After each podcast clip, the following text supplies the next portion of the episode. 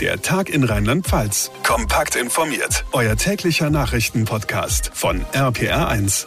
Hallo zusammen und ein ganz herzliches Willkommen zu einer neuen Spezialausgabe unseres Podcasts. Mein Name ist John Segert. Freut mich sehr, dass ihr einschaltet zu diesem sehr wichtigen Thema, das uns die ganze Woche über begleiten wird, auch bei uns im Radioprogramm bei RPR1. Am 10. Oktober ist der Welttag der seelischen Gesundheit, der gleich die ganze Woche der seelischen Gesundheit einläutet. Das ist eine Aktionswoche, in der ganz offen auf sehr vielen Ebenen über Depressionen, Angst oder Suchterkrankungen, Demenz oder auch Schizophrenie gesprochen wird.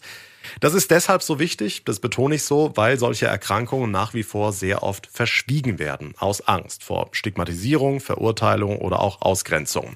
Oftmals ist man dann überrascht, habt ihr vielleicht selbst schon mal erlebt, wenn dann Menschen damit an die Öffentlichkeit gehen. Prominente wie Thorsten Sträter oder Kurt Krömer, die beiden Comedians etwa, oder auch im Freundes- oder im Bekanntenkreis. Da kommen dann häufig Fragen auf, wie, wieso denn der oder die, der geht's doch gut, die ist doch bildhübsch, dem, der hat doch alles, was man will. Oder in den prominenten Beispielen, der ist doch super erfolgreich, verdient Unsummen an Geld, begeistert Tausende von Menschen. Warum der? Und noch betroffener sind wir, wenn sich jemand wegen seelischer Erkrankungen oder wegen fehlender Behandlung seelischer Erkrankungen das Leben nimmt. Auch das kommt in den meisten Fällen für Angehörige sehr überraschend, weil Betroffene eben nicht oder nur sehr selten über ihre Erkrankung reden. Gucken wir uns mal die blanken Zahlen an, dann sehen wir, dass es so, so viel mehr Menschen gibt, die in diesem Bereich Hilfe brauchen. Zahlen, die auch mich bei der Recherche sehr erstaunt haben, sind von der Gesellschaft für Suizidprävention aus dem Jahr 2020. Die Gesellschaft hat eine Studie in Auftrag gegeben, die zeigt, dass sich in diesem Jahr, Achtung, 9206 Menschen umgebracht haben. 9206, das sind rund 25 am Tag, heißt also, Mehr als einmal pro Stunde nimmt sich in Deutschland jemand das Leben. Rechnet man das mal weiter, dann sind das laut dieser Studie über 60.000 Menschen, die im Jahr 2020 einen nahestehenden Menschen durch Suizid verloren haben. Eine verdammt hohe Zahl. Darum ist es so wichtig, über die seelische Gesundheit zu sprechen und vor allem darüber, wie man Betroffenen und Angehörigen helfen kann. Denn das ist möglich. Das wollen wir hier an dieser Stelle ganz klar betonen. Wie man helfen kann, wie es um Therapieplätze steht, welche Anlaufstellen es gibt, welche Anlaufstellen es im Notfall gibt, wie sich eine Depression überhaupt anfühlt, was Antidepressiva mit einem machen und vieles, vieles mehr beleuchten wir heute mit Expertinnen und auch einer Betroffenen hier in der heutigen Folge. Doch bevor wir gleich ganz tief in die Thematik einsteigen, wollen wir erstmal über den Begriff seelische Gesundheit sprechen. Was genau ist denn eigentlich die Seele? Was können wir uns darunter vorstellen? Aus religiöser Sicht haben wir schon häufiger von der Seele gehört. Wenn jemand stirbt zum Beispiel, dann geht die Seele in den Himmel, heißt es. Wir fragen nach bei Pfarrer Dejan Willow aus der APA1 Kirchenredaktion. Was genau ist die Seele? Nach christlichem Verständnis bezeichnet der Begriff Seele das, was einen Menschen zum Menschen macht, denn der Körper allein reicht dafür eben nicht aus. Seele und Körper bilden eine Einheit. Die Worte, die im Alten und Neuen Testament gebraucht werden, um Seele zu beschreiben, im Alten Testament ist es das hebräische Wort Nefesh und im Neuen Testament ist es das griechische Wort Psyche. Die sind ein bisschen schillernd, wenn du so willst. Das heißt, die können verschiedene Dinge oder Aspekte am Menschen bezeichnen, die alle etwas andere Nuancen haben. Da kann das Wort Seele das ganze Leben eines Menschen bezeichnen oder auch seinen Atem, aber auch sein Angewiesensein auf andere Menschen und nicht zuletzt natürlich auch sein Angewiesensein auf Gott. Dankeschön, Dejan Willow. Die Seele kann also das ganze Leben eines Menschen bedeuten, haben wir gerade gehört. Nur was, wenn mir dieses Leben mehr und mehr schwer fällt?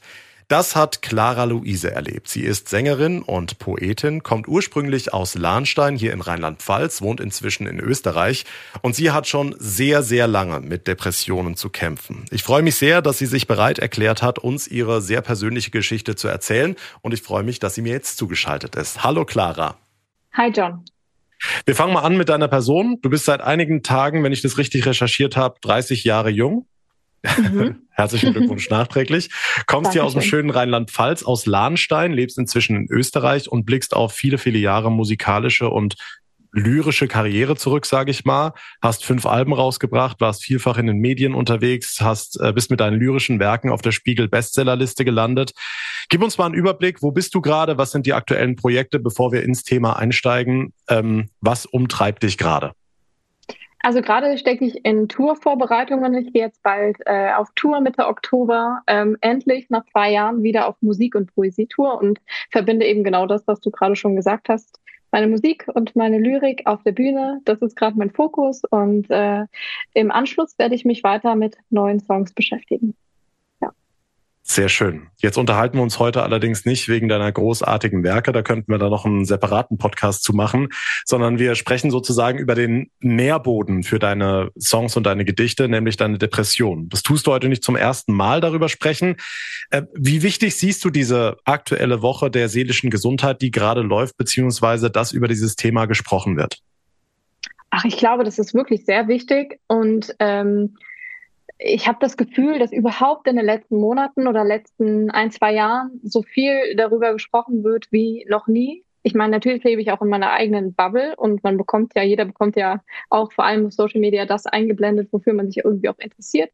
Ähm, trotzdem habe ich das Gefühl, dass es sehr viel, dass sehr viel darüber gesprochen wird und aufgeklärt wird und das ist auf jeden Fall positiv, weil es natürlich auch noch sehr viele ähm, Gerüchte um psychische Erkrankungen gibt, beziehungsweise Vorurteile oder auch einfach Fakten, die äh, vielleicht irgendwann mal für wahr befunden wurden und die sich aber mittlerweile auch ähm, als falsch herausgestellt haben oder es gibt viele neue Studien und so weiter. Also da tut sich ja immer was und ich glaube, es ist ganz wichtig, dass man das Thema ähm, in die Gesellschaft bringt und das nicht mehr so versteckt. Dann kommen wir mal zu dir. Wie alt warst du denn, als du in die Depression gerutscht bist und gab es da irgendeinen Auslöser dafür? Also ich war ungefähr 13 Jahre alt, als ich meine erste Depression bekommen habe und das hat sich bei mir in erster Linie oder ja, zuerst über Schlafstörungen geäußert. Ähm, also ich konnte dann gar nicht mehr schlafen irgendwann, äh, vielleicht maximal zwei, drei Stunden pro Nacht und ähm, habe dann mit meiner Mutter drüber gesprochen und da sind wir dann zu meinem Kinderarzt gegangen oder ähm, ja, Hausarzt, genau. Und der hat dann mich untersucht und gesagt, okay, dann wäre das vielleicht ein Thema für eine Jugendtherapeutin. Und äh, da wurde ich eben diagnostiziert und war dann dort, ich glaube, drei oder vier Jahre, bevor ich dann nach Österreich gezogen bin.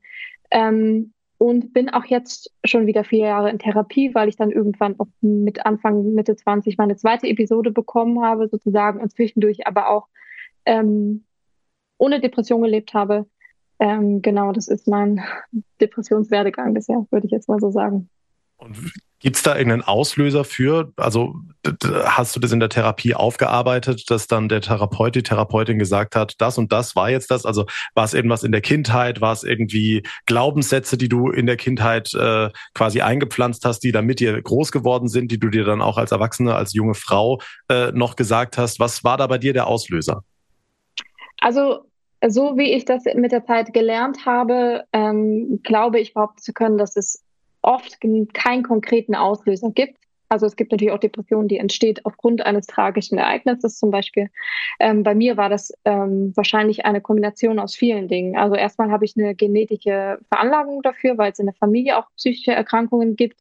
Dann natürlich auch eine soziale Prägung, dadurch, dass zum Beispiel meine Mutter auch unter Depressionen gelitten hat oder leidet.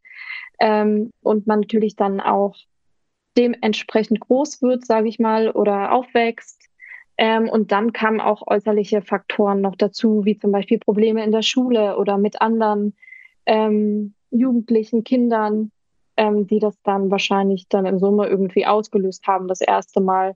Ähm, und in einer Therapie lernt man dann natürlich auch Dinge, die ähm, einem in Zukunft helfen können, dass eine Depression vielleicht nicht mehr so schnell kommt oder dass man sie auch schneller wieder ähm, ja, im Griff hat, wenn man das so sagen kann das sind dann natürlich auch, wie du schon sagst, Glaubenssätze, vor allem, also in meinem Fall auf jeden Fall, ähm, eben viel, was mit Selbstwert zu tun hat, mit eigenen Grenzen ziehen und für sich selbst da sein, ja. Ja, gerade der Selbstwert, der ist ja bei einer Künstlerin, bei einer jungen, aufstrebenden Künstlerin äh, ganz, ganz wichtig. Also wie hast du das geschafft, parallel deine ähm, Dämonen, nenne ich es mal, zu bekämpfen, ähm, aber gleichzeitig auf die Bühne zu gehen? Also da ist dann Publikum vor dir, das du begeistern willst, aber gleichzeitig stehst du vorm Spiegel und denkst, ich bin nicht gut genug. Also wenn ich das jetzt mal mhm. so in den Raum schmeißen würde, ähm, weil du das Thema Selbstzweifel angesprochen hast. Also wie schaffst du da die Waage zu halten? Auf die Bühne zu gehen, die Leute zu beeindrucken, dass die Leute auf dich äh, aufblicken, aber gleichzeitig dich überhaupt groß genug zu fühlen, auf die Bühne zu gehen?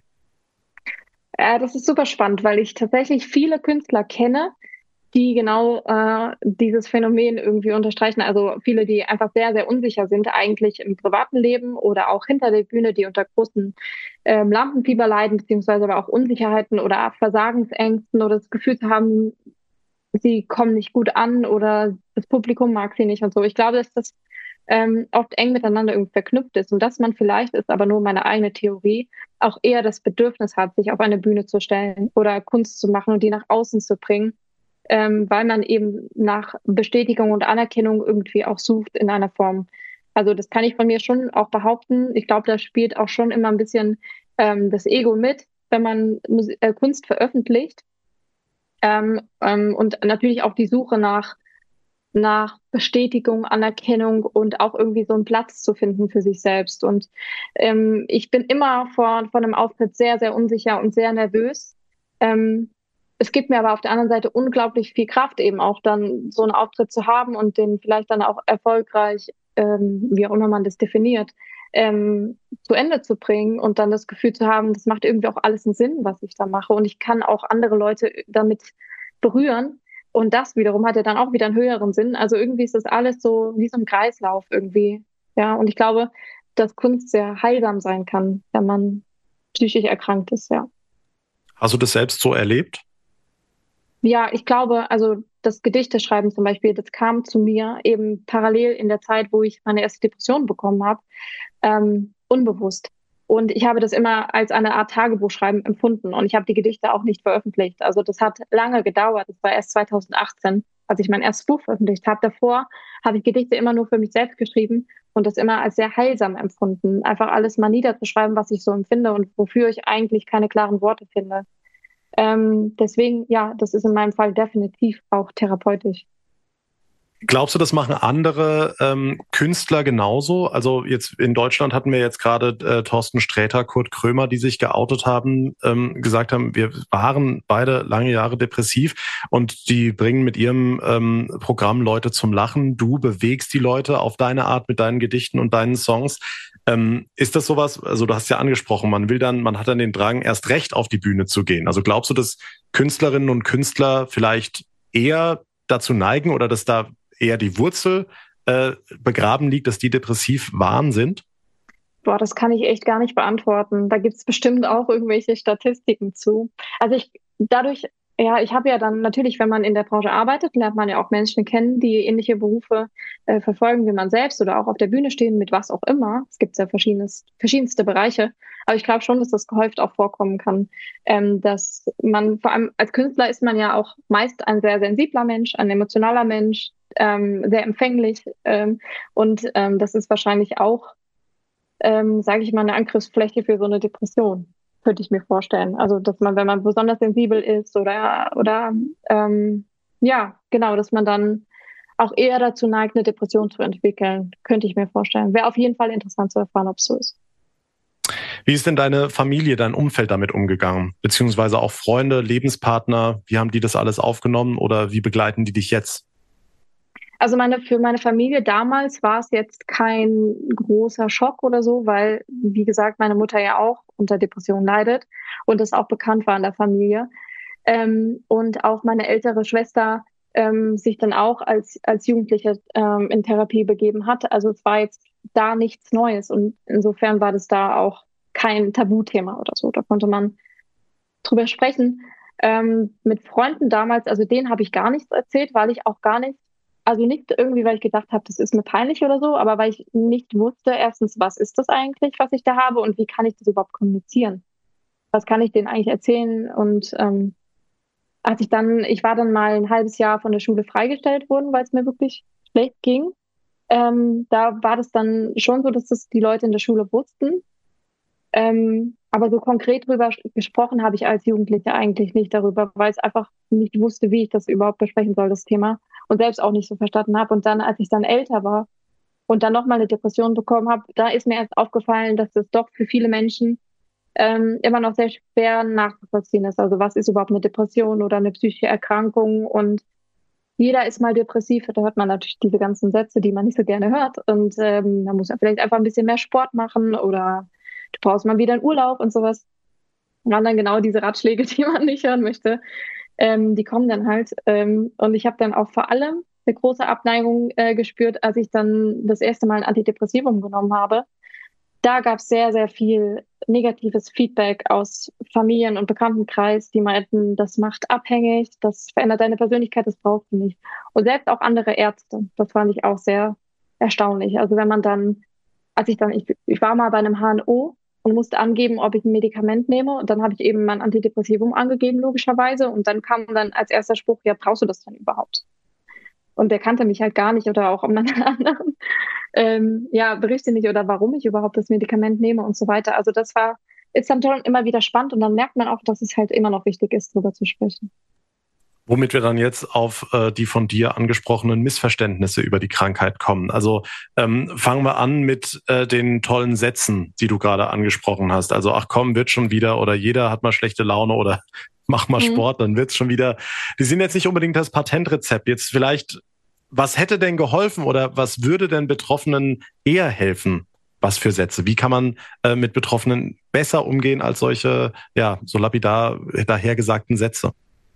Also man neigt ja, ich neige ja auch dazu, immer gerne Ratschläge geben zu wollen. Aber man kennt sich natürlich auch nicht mit allem aus. Also ich glaube, als, als Freund oder als Familienmitglied oder als Arbeitskollege, wie auch immer, ähm, dass man überhaupt Verständnis zeigt oder einfach zuhört, ohne das zu kommentieren in irgendeiner Form oder zu bewerten, sondern einfach zu sagen, ich höre dich, ähm, verstehe was, also ich verstehe vielleicht nicht, was du sagst, aber ich glaube dir und ähm, ich stehe dir bei, so wie du das möchtest ähm, und überlasse aber alles Inhaltliche lieber einem Fachmann oder einer Fachfrau. Ähm, also, dass, dass man jemandem beisteht und dass man das nicht bewertet. Ich glaube, das wäre vielleicht die beste Umgangsform damit dass man dann einfach weiß, okay, Clara, die hängt jetzt gerade drin, äh, ich gehe jetzt einfach mit Pizza und Bier vorbei und wir gucken irgendwelche Trash-Serien ähm, und reden gar nicht darüber, sondern ich bin einfach nur da. Genau, das wäre zum Beispiel eine Sache, die man machen könnte. In Absprache natürlich. das, das stimmt, nicht unangekündigt nicht, vor der Tür ja. steht. Das stimmt, ja. ähm, zweites Missverständnis, äh, wer depressiv ist, der ist halt einfach nur ein bisschen traurig. Hm. Wie würdest du wenn du es irgendwie versuchst, jetzt in ein Gedicht zu schreiben, wie würdest du es verbildlichen? Wie fühlt sich eine Depression an? Also ich habe ja auch mal ein Buch darüber geschrieben, wie sich eine Depression anfühlt und habe immer ganz gern das Wort Wolke benutzt, weil sich das für mich so angefühlt hat. Also erstmal wie eine Wolke, die über einem schwebt, eine schwere Wolke, die man nicht los wird. Die sieht man auch von außen nicht, sondern man spürt sie selbst nur. Ähm, dann finde ich immer fand ich immer ganz treffend ähm, zu umschreiben. Man fühlt sich auch ein bisschen wie in so einer Glasglocke. Das liest man auch sehr oft oder hört man oft von Betroffenen. Also isoliert irgendwie von der Außenwelt. Ähm, und ich habe Trauer, also es war gut, wenn ich dann gemerkt habe, ich fühle mich traurig oder so, dann war das schon eher so der Weg zur Besserung, würde ich sagen. Also dass man wieder Emotionen definieren kann oder empfinden kann. Oft ist es einfach wirklich eine große Leere. Und man kann das Gefühl nicht wirklich einordnen, weil man es nicht kennt. Es fühlt sich alles wirklich belanglos an. Und zwar alles. Also man findet in fast gar nichts mehr irgendeine Art von Sinn oder Freude oder Traurigkeit, sondern man hat das Gefühl, man lebt eigentlich nicht mehr wirklich. Es findet nicht mehr wirklich in einem alles statt. Und das ist auch das, was es so ähm, bedrohlich wirken lässt. Also was es ja auch ist, aber ich meine, was es so, was so einnehmend ist. Also hat eher äh, sekundär jetzt wirklich mit Traurigkeit oder schlechter Laune zu tun, sondern diese Leere, dieses, äh, diese Wolke, die ist dann eher dominant als die Traurigkeit. Ja, also in meinem Fall schon. Und ich höre auch von vielen anderen Betroffenen, dass es so ist, dass Trauer nicht das dominierende Gefühl ist, sondern dass das erst später kommt, wenn man Dinge dann verarbeitet oder wenn man schon wieder gesundet dann, dass dann eher wieder reale Emotionen auftauchen und in der Depression eben eher so ein Schwamm, in dem man so steckt und da, wo man wirklich irgendwie gar nichts mehr so richtig empfindet. Nächstes Missverständnis, du hast es angesprochen, Antidepressiva, die machen abhängig. Wie haben die bei dir gewirkt? Was haben sie mit dir gemacht? Ähm, wie bist du dann davon losgekommen, wenn sie denn abhängig machen würden? Vielleicht gibst du da mal einen Überblick.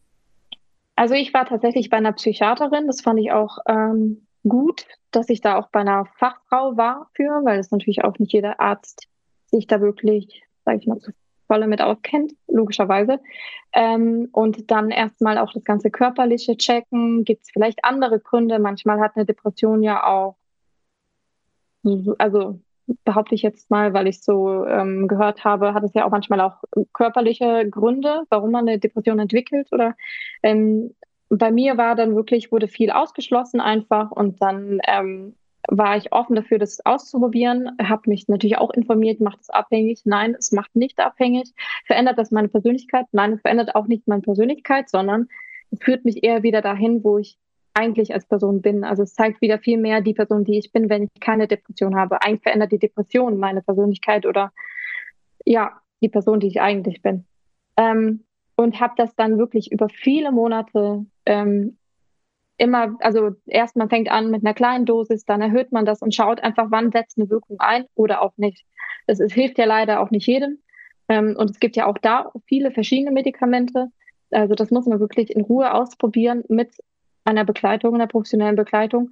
Bei mir war es dann irgendwann zum Glück so, dass es dann eine Wirkung gezeigt hat. In einer recht hohen Dosis auch, aber da wurde auch im Blut zum Beispiel nach, ähm, also herausgefunden, dass ich das sehr schnell verstoffwechsle. Also auch das ist ein Faktor. Ähm, und dann habe ich einfach gemerkt, dass mir das so eine Stabilität Stabilität gibt, eine Basis gibt, auf der ich arbeiten kann in der Therapie, auf der ich auch Sachen anwenden kann, ausprobieren kann, die aber vorher sehr schwierig war dann weil man dann schon so weit unten ist. Und das Medikament hat mir geholfen, so eine gewisse Grenze nicht zu überschreiten. So, und ich habe das vor äh, in diesem Jahr erst wieder abgesetzt. Also ich habe es, glaube ich, drei Jahre lang genommen und habe dann das Gefühl gehabt, vielleicht brauche ich es jetzt nicht mehr und habe es dann auch ganz langsam wieder ausschleichen lassen, auch mit einer Hilfe. Ja. Und jetzt nimmst du quasi keine mehr? Genau, jetzt nehme ich keine mehr seit zwei, drei Monaten ungefähr. Und es funktioniert gut jetzt. Hast du jemals darüber nachgedacht, weil du gesagt hast, sie haben dich davor bewahrt, eine gewisse Grenze zu überschreiten? Hast du jemals suizidale Gedanken gehabt? Ja, also das fing bei mir schon bei der ersten Depression an. Da war es, glaube ich, sogar ausgeprägter als bei der zweiten, als ich sehr jung war, weil ich natürlich auch gar nicht wusste, was ist das überhaupt, was ich da habe? Ist das eine Krankheit oder nicht? Ich dachte, das ist jetzt einfach die Realität. Da gibt es auch gar keinen Ausweg mehr und wahrscheinlich werde ich mich auch nie wieder anders fühlen. Da hatte ich schon suizidale Gedanken. Ähm, bin natürlich sehr froh, dass ich dem nicht gefolgt bin. Und bei der zweiten Episode war es dann so, dass als diese Gedanken aufkamen, wusste ich schon, okay, das hat was mit meiner Erkrankung zu tun, entspricht aber nicht der eigentlichen Realität. Und es gibt Phasen in meinem Leben, in denen ich das Leben wieder total sinnvoll und als schön und wertvoll betrachte. Und da komme ich auch wieder hin. Also es hat mir immer geholfen, mich daran zu erinnern, dass das ein Ausnahmezustand ist. Aber und schafft man das? Wenn du in der Situation bist und so eigentlich nur noch schwarz siehst und wirklich total in deinem Loch drin hängst, schafft man es dann wirklich so, wie, wie, wie so abgeklärt, wie du es jetzt tust, zu sagen, äh, mhm. äh, ach, es kommen schon wieder bessere Zeiten? Ja, es ist, also in meinem Fall hat es halt funktioniert. Wir wissen ja leider auch, dass es bei manchen Menschen nicht funktioniert. Ähm, aber es war für mich auf jeden Fall eine Hilfe dass ich äh, mir selbst gesagt habe, mein Gehirn möchte mich austricksen. So, so habe ich mir das immer irgendwie vorgestellt. Und das entspricht aber nicht der Realität. Und natürlich auch, es hat mir auch geholfen, da mit einer Therapeutin drüber zu sprechen. Ähm, aber ja, in dem Moment ist es schon sehr hart, ähm, diesen Gedanken auszuhalten und ähm, dem auch nicht zu glauben. Das ist schon sehr schwierig. Das muss man schon sagen. Das ist sehr, sehr herausfordernd, definitiv. Nun hast du gesagt, du bist in der zweiten Episode. Da kommen wir vielleicht auch wieder zu einem Missverständnis, dass Depressionen heilbar sind wie ein Armbruch. Also gehst, trägst dann halt sechs Wochen Gips und dann ist alles wieder Paletti. Ähm, Depressionen, sind die irgendwann mal austherapiert oder bist du, wenn du das mal erlebt hast, quasi dein Leben lang anfällig dafür? Ähm, ich bin ja leider, also ich bin ja, was heißt leider, ich bin keine Ärztin oder keine Psychologin. Deswegen ähm, kann ich die Frage auch nur so ähm, beantworten, wie ich es weiß. Ähm, und zwar, dass die allermeisten Menschen, die eine Depression haben, die wahrscheinlich auch wiederbekommen. Also dass das dann häufiger auftreten kann, es aber nicht bei jedem so ist. Also bei manchen taucht sie auch nur einmalig auf, aber bei vielen ist sie dann eben auch ähm, in wiederkehrender Form dann auch da. Ähm, ja, ich glaube, man, wenn man das dann mehrmals schon hatte, beziehungsweise zweimal hatte oder so, dann ist auch die Wahrscheinlichkeit da, dass es dann wieder auftaucht. Ähm, aber dafür macht man dann ja auch Therapien und so, um dann auch vielleicht besser damit umzugehen und es auch früher zu erkennen. Weil ich glaube, je länger man wartet, desto schwieriger ist es natürlich auch, da wieder rauszukommen. Ähm, ja, aber das ist auf jeden Fall ähm, eine Angst, die man auch als Betroffener hat, dass es dann wiederkommt, definitiv.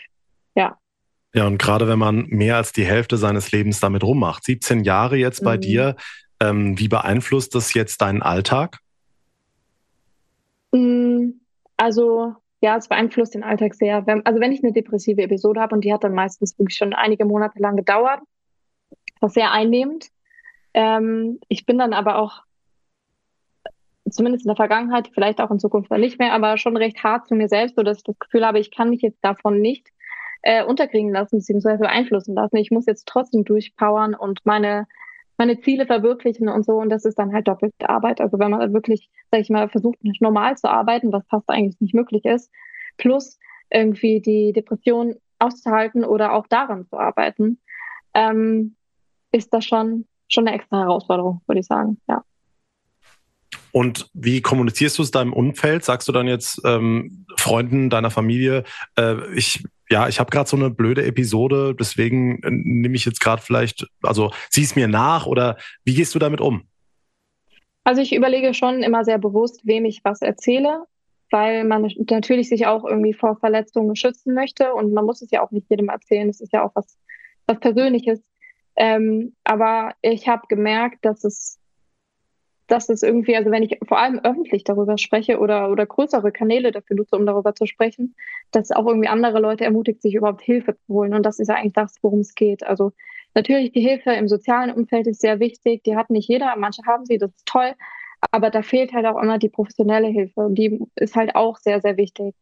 Deswegen ähm, ist, glaube ich, umso wichtiger auch für Angehörige zu wissen, wie sie damit umgehen, dass man das eben nicht kleinredet oder so, oder dass man jemanden dazu motiviert, ähm, sich, dass, dass man das anschauen lässt, ob das eine Depression vielleicht sein könnte oder halt auch nicht oder was anderes, wie auch immer. Ähm, Dann lass uns da gerade einsteigen. Ja ab wann würdest du sagen, ähm, sollte man sich Hilfe holen? Was würdest du zum Beispiel Eltern raten von einem 13-jährigen Mädchen, von einem 13-jährigen Jungen, ähm, das ja offensichtlich Depressionen hat, wo die Eltern eine Vermutung haben, aber man will jetzt dem pubertierenden Jungen, dem pubertierenden Mädchen auch nicht irgendwie äh, zu nahe treten, weil es ist halt nun mal auch die Pubertät. Ab wann ist da eine mhm. Grenze, wo du sagst, äh, jetzt wird's gefährlich? Mhm. Ja, das ist leider ja von außen oft sehr schwer zu sehen. Ähm, aber ich glaube, dass man vielleicht als Elternteil schon erkennt, wenn das Kind sich grundlegend verändert oder ähm, Dinge vielleicht nicht mehr empfindet oder anders empfindet, dass man dann das vielleicht einfach anschauen lässt, wenn möglich, weil lieber einmal zu viel als zu wenig zu einem Arzt gehen und sich das anschauen lassen, ähm, ob, ob das Kind dann Hilfe braucht oder nicht. Ähm, selbst merkt man es vor allem, also in meinem Fall war es zumindest immer so, dass ich das Gefühl habe, ich decke jetzt wirklich fest, ich komme hier selbstständig nicht mehr weiter. Am Anfang probiert man immer irgendwie, ob das selbstständig wieder weggeht, ob man irgendwas tun kann dagegen. Aber wenn man dann merkt, okay, alles, was ich mache oder ausprobiere, hilft mir nicht mehr und das ist schon eine gewisse Zeit lang, dann ähm, ist es immer ratsam, sich Hilfe zu holen. Was würdest du Betroffenen raten, die das alles jetzt von dir gehört haben? Die Wartelisten bei uns in Deutschland, bei den Therapeutinnen und Therapeuten sind extremst lang, teilweise ein halbes Jahr, in dem sehr viel passieren kann. Jetzt geht's in die kalte, dunkle Jahreszeit, was auch noch dazu kommt. Was kannst du unseren Hörerinnen und Hörern damit auf den Weg geben? Also ich glaube, das ist wirklich eine Geduldsübung, die ähm, absolut Sinn ergibt. Also man man braucht diese professionelle Hilfe, wenn man eine Depression hat oder eine andere psychische Erkrankung.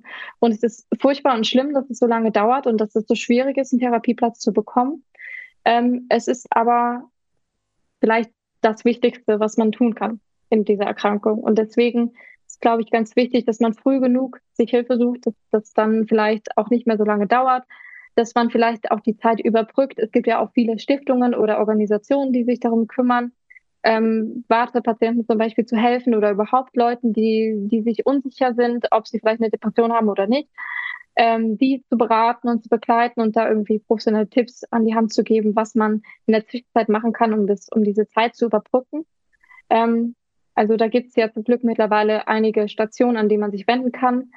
Ähm, ich glaube, es halt ganz, ganz wichtig ist, dass man sich Hilfe holt und dass man auch, leider sind halt gerade die Umstände so, aber dass man dann halt auch wartet und daran glaubt, dass es einem was nutzen wird. Und ein paar dieser Ansprechstellen haben wir euch in den Show Notes der heutigen Folge verlinkt. Ähm, wie wichtig sind die Freunde in der Zeit? Also würdest du jetzt rückblickend betrachtet, du hast einen Therapieplatz, der jetzt im nächsten Jahr im Februar ist beispielsweise, also ein halbes Jahr von hier.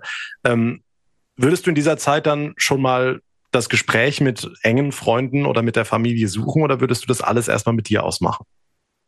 Also ich glaube, es ist fast nie eine gute Idee, das immer alles mit sich selbst nur auszumachen. Ich glaube nicht, dass man das jedem erzählen muss. Ich glaube, da muss man halt, wie auch gesagt, ähm, bewusst äh, überlegen, mit wem man darüber spricht und wer da auch wahrscheinlich Verständnis für hat. Ähm, also, dass man sich da vielleicht zwei, drei Leute raussucht, wo man das Gefühl hat, die, die unterstützen einen und verstehen einen. Ähm, und das dann mit diesen Menschen auch definitiv bespricht. Das ist sicher ähm, hilfreich und hier auch ähm, hilfreich für Angehörige zu verstehen, warum man vielleicht sich verändert hat in dieser Zeit oder, oder sich anders verhält oder anders wirkt. Ja. Abschließende Frage. Jetzt wollen wir natürlich auch noch Werbung für deine Musik machen. Du hast gesagt, du hast zwar äh, deine, also du hast zwar im Alltag damit zu kämpfen, aber auf der anderen Seite hättest du die Depression nicht oder nicht gehabt, dann wärst du vielleicht irgend so ein, ja, Sommergirl, was dann in einen Sommerhit geschrieben hätte, gute Laune, Venga Boys mäßig und hättest nicht diesen, diese tiefgehenden, verletzlich wirkenden Songs geschrieben, die dich ja auch zu dem gemacht haben, was du jetzt bist. Ich würde vielleicht nicht so weit gehen, zu fragen, ob du dankbar bist, dass du diese Krankheit erlebt hast. Aber sie ist ja jetzt nun mal ein sehr, sehr großer Teil, der dich, der deine Geschichte mitgeschrieben hat. Wie würdest du rückblickend sagen, dass die Depressionen in dein Leben gekommen sind? Wie ja, wie, wie, wie sehr schätzt du das oder, oder wie wichtig war das für dich? Äh, ich glaube, dass es ganz hilfreich ist für mich persönlich, dass ich auch äh, verstehe oder sehe, ähm, was daraus auch entstanden ist. Nämlich erstens, dass ich mich unglaublich viel mit mir auseinandergesetzt habe und viel über mich erfahren habe und auch erfahren habe, was ist eigentlich wichtig für mich und mein Leben und was kann ich noch ähm, woran kann ich noch basteln und arbeiten, so dass ich irgendwie gestärkt immer aus jeder Situation irgendwie herausgehen kann. Ähm, das ist def definitiv äh, zum Beispiel der Vorteil einer Therapie. Ähm, natürlich weiß ich ja gar nicht genau, was, wo ich jetzt wäre oder wer ich wäre, wenn ich jetzt nicht unter dieser Erkrankung leiden würde. Ähm, ich habe das aber schon so empfunden, dass das, was ich mache beruflich, meine Berufung quasi, dass die ja schon auch so eng verknüpft ist mit dieser Erkrankung, weil sie mir eben auch immer sehr geholfen hat, also Musik zu machen, Gedichte zu schreiben, dass mir das immer sehr geholfen hat und auch nach wie vor hilft. Ähm, trotzdem ist es mir auch wichtig, dass ich in, in dem, was ich mache, dass ich da auch viel Hoffnung reingebe, weil ich eben auch selbst für mich gemerkt habe, wie wichtig das ist in schweren Zeiten, dass man irgendeinen Anhaltspunkt hat, an dem man glauben kann, woran man, worauf man hoffen kann. Deswegen ist mir schon auch bewusst, Gerade weil ich weiß, dass viele Hörer oder Leser von mir auch unter solchen Erkrankungen leiden, auch bewusst damit umzugehen und eben auch Erkenntnisse oder Erfahrungen oder irgendwas, was hilfreich ist, auch mit reinzugeben. Ähm, und nicht nur die pure Emotion, die aber natürlich ja auch sehr wichtig ist und auch eine große Rolle einnimmt in Kunst. Aber ähm, ja, ich glaube, im, im Endeffekt ist es dann weiß nicht, ist jeder Mensch ja so, wie er ist, irgendwie auch gut und richtig. Und ähm, da sollte man vielleicht schauen, dass man mit den Umständen, mit denen man lebt, irgendwie da was für sich Gutes irgendwie draus entwickeln kann oder einen Weg da, damit findet, damit umzugehen oder damit gut zu leben. Und ich glaube, das ist auch mit einer Depression möglich. Ähm, natürlich jemand, der jetzt gerade tief in der Depression steckt, der wird es vielleicht gerade nicht so empfinden können. Das verstehe ich auch total. Aber ich glaube, es ist auch wichtig zu sagen, eben, wenn man jetzt gerade nicht in der Depression ist, zu sagen, es ist aber trotzdem möglich, ein recht normales Leben damit zu führen. Wenn man gut behandelt wird, dann ist das definitiv möglich. Und da bist du ja das lebende Beispiel dafür. Alle Infos zu Clara und ihren Werken haben wir euch auch in den Show Notes gepackt. Und äh, dir, liebe Clara, danke ich dir sehr für dieses sehr, sehr äh, ja, persönliche, intime und ausführliche Gespräch. Danke, dass du dir die Zeit genommen hast ja, vielen Dank, dass ich das alles erzählen durfte.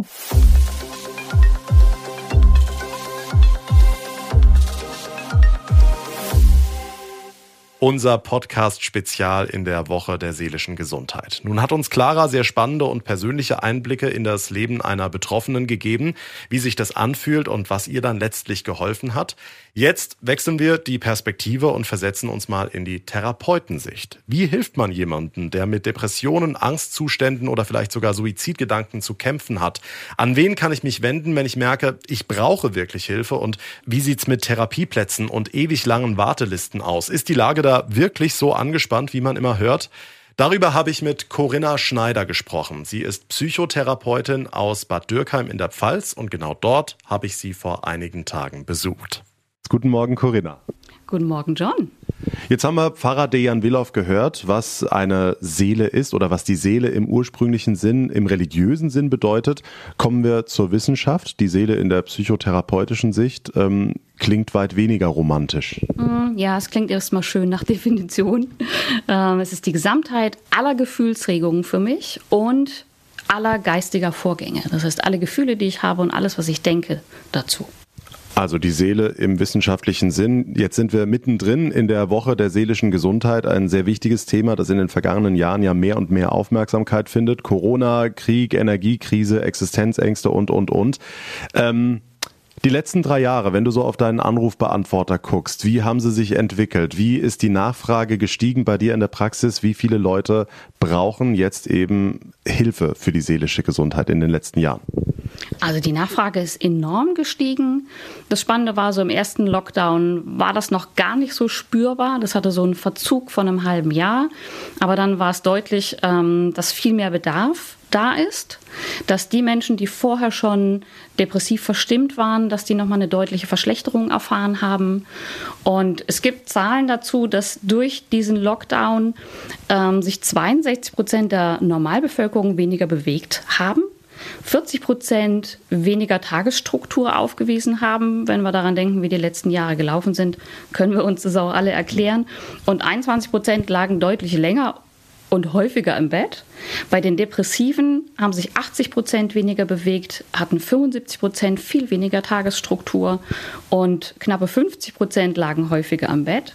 Und das ist genau auch das, was, was uns schlechter fühlen lässt, was die Psyche äh, leiden lässt. Das heißt, eigentlich müsste man sehr auf geregelte Schlafzeiten achten, sehr auf eine Tagesstruktur achten ähm, und eigentlich Dinge machen, die einem gut tun, auch wenn man es im Moment nicht fühlen kann. Waren das denn auch so die Hauptthemen in den letzten Jahren bei dir in der Praxis? Also die Angst vor dem Virus, die Angst vor Krieg, die Angst vor, wie kann ich meine äh, Heizkostenrechnung bezahlen? Ähm, die Angst vor dem Virus war sehr dominant, deswegen sind auch manche Patienten gar nicht gekommen oder haben sich aus Angst, sich anzustecken, ähm, gar nicht angemeldet oder auch die Kollegen haben nur Online-Therapie gemacht. Im Moment kommt natürlich mehr das Kriegsthema hoch mit einer enormen Verunsicherung. Und wenn wir uns die letzten Jahre angucken, was mussten wir alles aushalten? Wir haben eine Pandemie tatsächlich sehr gut im Laufe der Zeit überstanden und haben gelernt, damit umzugehen. Und jetzt kommt der Ukraine-Krieg. Äh, schafft extrem viele Ängste, extrem viel Verunsicherung. Da kannst du als Therapeutin ja auch nicht sagen, ähm, ach, Corona ist halb so schlimm oder ach, äh, der Krieg, der ist bald vorbei. Ähm, lass uns mal konkret werden. Wie hilft man so Patienten? Also wie, wie kannst du als äh, Psychotherapeutin bei solchen Ängsten dagegen wirken? Ähm, es ist, glaube ich, ganz, ganz wichtig, dass man erstmal einen Anlauf startet zum Psychotherapeuten. Und wie mache ich das? Das heißt, ich gucke mir entweder das Telefonbuch an oder gehe über die Kassenärztliche Vereinigung. Da gibt es eine Homepage, ähm, da kann ich schauen, welche Psychologen sind bei mir in der Umgebung. Und es gibt auch die Möglichkeit, die 116 und die 117 anzurufen. Die kennt inzwischen, glaube ich, jeder die Nummer durch Corona.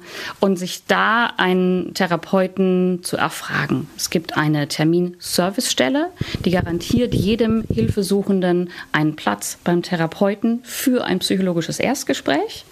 Das nennt sich psychologische Sprechstunde. Und da geht es erstmal darum, eine Diagnose zu stellen und zu gucken, ist denn psychologische Therapie notwendig oder nicht? Besteht eine Diagnose oder nicht? Bevor ich diesen Weg gehe, mhm. Woran merke ich denn überhaupt, dass ich zum Therapeuten gehen sollte? Also du hast jetzt hier äh, die Beispiele angesprochen, zu wenig Bewegung oder Schlafmangel oder auch die Ängste, die jetzt in den letzten drei Jahren wahrscheinlich die meisten von uns in irgendeiner Form mal mehr, mal weniger gespürt haben. Ähm, wann ist es normale Sorge oder normaler Schlafmangel oder ich bin halt eine Nachteule und ab wann ist es, ich brauche wirklich Hilfe? Das, der, schmal, der Grad ist ja ziemlich schmal. Mm, ja, das ist er. Und letztlich, glaube ich, geht es darum, dass man spürt, wann kriege ich es von alleine nicht mehr hin. Ähm, der erste Gang ist meistens zum Hausarzt, dass man sagt, ah, mir geht's nicht gut, ich hätte gerne Krankschreibungen, die sind in den letzten Jahren auch mehr geworden. Und wenn ich merke, ich krieg so nach einer Woche oder nach zwei Wochen es nicht mehr hin, äh, mich so zu sortieren, dass ich mein, meinem Alltag nachgehen kann, dass ich mich belasteter als sonst fühle, ähm, dann darf ich gerne mir Hilfe holen und gerne früher als später. Ich muss nicht erst warten, bis es mir richtig schlecht geht, sondern wenn man ein bisschen früher anfängt, ist man auch ähm, schneller durch. Und dann gehe ich den Weg, gehe zum Therapeuten, wie du es jetzt eben geschildert hast, wähle die 116, 117, habe den Anspruch auf psychologisches Erstgespräch und stelle fest, spätestens nach diesem Erstgespräch, ja, äh, Herr Segert, Sie haben jetzt eine Terminmöglichkeit oder Sie können die Therapie im halben Jahr beginnen. Wir haben einen akuten Mangel an, an Therapieplätzen und äh, sehr, sehr lange Wartelisten in Rheinland-Pfalz. Woran liegt das? Mm, das liegt mm, zum einen mit Sicherheit daran, dass der Bedarf sehr gestiegen ist. Und es gibt ähm, Psychotherapeuten, die niedergelassen sind und zugelassen sind, dass sie über ein Kassenverfahren laufen. Das heißt, wenn ich als Patient zum Therapeuten komme, ähm, dann bezahlt mir das, wenn eine Diagnose da ist, die Krankenkasse. Das ist ein toller Service. Ähm, aber man muss schon auch sagen, es gibt immer noch zu wenig Psychotherapeuten. Es gibt aber im Vergleich dazu auch Psychotherapeuten, die keine sogenannte Kassenzulassung haben, die Privatpatienten ähm, nehmen. Das heißt, ich kann dann auch bei diesen Psychologen einfach mal anfragen. Manchmal gibt es die Option, dass auch dort die Krankenkasse bezahlt, weil wir kassenzugelassenen Therapeuten einfach voll sind. Also da gibt es mehrere Möglichkeiten, Ansprechpartner zu finden. Ein halbes Jahr ist eine sehr lange Zeit. Du hast vorhin ähm, die Suizide angesprochen. Wenn es jetzt ganz akut ist, mhm. Dann gibt es ja auch die Telefonseelsorge oder, oder andere Ansprechpartner. Vielleicht kannst du die erstmal zusammenfassen. Mhm. Ähm, genau, wenn es so ist, dass ich sage, ich habe mich selber nicht mehr im Griff oder ich weiß nicht, ob ich mir was antue, ist der allererste Gang, da gibt es die Möglichkeit mit der 112, dass man stationär sofort aufgenommen wird. Wenn man sagt, Und das funktioniert auf jeden Fall. Also da muss ich nicht warten, sondern äh, in dieser Akutsituation über die 112, das ist garantiert, dass ich dann Hilfe bekomme. Das garantiert. Dann bin ich ähm, in einer Selbstgefährdung und dann werde ich garantiert aufgenommen und dann wird in Ruhe erstmal sortiert, mag ich dort bleiben oder ähm, für längere Zeit oder reichen mir ein, zwei, drei Tage und es geht mir dann erstmal, bin ich aus der suizidalen Krise wieder raus. Also das funktioniert definitiv. Geht es mir nicht so, dass ich denke, okay, ich bin nah am Suizid, dann gibt es immer die Möglichkeit über dieses Krisentelefon anzurufen, die 0800 111 10 und nochmal die 111.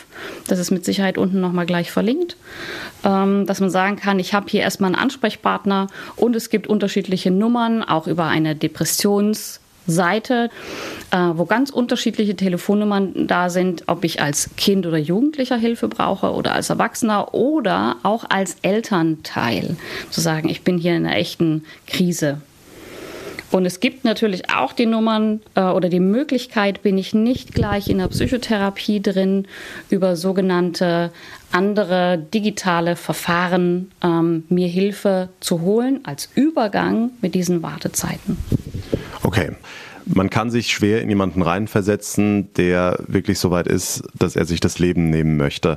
Ähm, es ist schwer vorstellbar, wenn man sich dann denkt, okay, dann ruf doch diese Nummer an, dass mich das dann davon abhält. Also was passiert an diesen Telefonnummern? Was kriege ich da gesagt, dass mich das davor bewahren kann? Beziehungsweise was, was hilft mir in diesem Moment? Gibt es überhaupt irgendwas, was mir da hilft? Hm, Gott sei Dank gibt es was, was hilft. Es geht wichtigerweise darum, wirklich erstmal Zeit zu gewinnen, weil dass ich suizidale Gedanken habe, ähm, da fehlt mir meine Perspektive. Und wenn ich jemanden habe, der mir von außen sagen kann, es gibt eine Perspektive, auch wenn du sie gerade nicht siehst, aber das lohnt sich, sich heute nicht zu suizidieren. Vielleicht morgen, aber dann haben wir schon mal einen Tag gewonnen und wenn ich da das Vertrauen finde, dann kann ich da weiterhelfen. Es geht wirklich darum, ein bisschen Zeit zu gewinnen, weil meistens ist es nach einer Woche, wenn ich drüber nachdenken kann oder wenn ich Hilfe bekommen habe, der Suizidgedanke nicht mehr so aufdrängend. Und wenn ich sowas im Familienkreis habe oder im Freundeskreis, wenn ich merke, da ist jetzt gerade jemand, der hat sowas geäußert, also typische Sätze wie äh, es wäre besser, wenn ich nicht mehr lebe oder oder äh, wenn ich das mache, dann ist alles vorbei. Wie gehe ich als Papa, als Mama, als bester Freund, als Kumpel damit um, wenn ich so jemanden im Bekanntenkreis habe? Wie kann ich diesen jemanden erreichen überhaupt, die dann in dieser Bubble drin sind und solche selbstzerstörerischen Gedanken haben? Ich glaube, ist es wirklich wichtig, sich professionelle Hilfe zu holen und so eine Notnummer zu wählen, weil ich kann als Otto-Normalverbraucher nicht entscheiden, ist das wirklich suizidal oder ist es nur ein Spruch. Äh, das obliegt uns Experten zu sagen, okay, wo ist denn da die Gratwanderung? Ähm, Hilfe holen, lieber einmal mehr als einmal weniger. Okay, und wenn es noch nicht ganz so schlimm ist, sondern äh, angenommen, ich habe jetzt ein pubertierendes Kind zu Hause, die Jugendlichen haben in den letzten Jahren auch enorm viel wegstecken müssen mit Schulschließungen, mit Freizeitaktivitäten, die nicht stattfinden können können. Ähm, woran merke ich als Elternteil, dass ich jetzt eben nicht blöd gesagt, die pubertierende Tochter, die nicht mit mir reden will und sich in ihr Zimmer einschließt zu Hause habe, sondern dass äh, meine Tochter oder mein Sohn tatsächlich ernsthafte Probleme haben, weil das ist ja nicht einfach zu sehen. Hm, gebe ich dir völlig recht. Das ist nicht einfach. Ähm, ich glaube, das Wichtige ist eben nicht zu sagen, mein Kind zieht sich zurück und ich lasse ihn oder ihr die Freiheit, sondern dran zu bleiben. Also in Kommunikation zu bleiben oder auch mal sagen, ah, ich habe das Gefühl, dir geht's nicht so gut. Ähm, da dran zu bleiben, immer versuchen, im Gespräch zu sein und abzuholen. Selbst wenn ein Jugendlicher erstmal vielleicht reagiert und sagt, ich brauche nichts und es ist alles gut und lass mich in Ruhe. Wenn ich da dran bleibe, kriege ich es schon irgendwann raus und merke, okay, hier ist wirklich vielleicht mehr im Argen. Nicht nur ein pubertärer Rückzug oder ein Loslassen oder Eltern sind doof. Gut, jetzt sind wir in dieser Woche der seelischen Gesundheit mitten im Oktober. Die erste Oktoberwoche, die war das, was ein goldener Oktober sein sollte. Aber ab Oktober beginnt eben auch die kalte, die dunkle Jahreszeit. Viele verfallen in die sogenannte Winterdepression. Ähm, hast du denn Tipps für unsere Hörerinnen und Hörer, wie sie jetzt in der kalten, in der dunklen Jahreszeit eben nicht den Boden unter den Füßen verlieren. Leute, die jetzt sowieso ein bisschen durch die aktuellen Ereignisse angeschlagen sind, dass die jetzt eben nicht in dieses tiefe Loch reinfallen. Mhm. Ich glaube, man kann zusätzlich ein bisschen auf sich achten, dass man auf diese geregelten Zeiten, das, was ich vorhin schon mal gesagt habe, geregelten Tageszeiten und Schlaf- und Wachzeiten achtet, eine Tagesstruktur hat. Auf jeden Fall eine Sache macht, die Pflichtprogramm ist und auf jeden Fall eine Sache macht, die sehr vergnüglich ist. Ähm, und es gibt auch immer, es gibt ja heutzutage viele digitale Dinge, auch Apps, äh, wo man sagen kann, wenn ich wirklich ein bisschen drin hänge, dann gibt es über die Depressionsseite auch unterschiedliche Möglichkeiten zu sagen, das hilft mir und unterstützt mich dabei. Ähm, eine Tagesstruktur zu haben, ein Protokoll zu machen, wie es mir geht.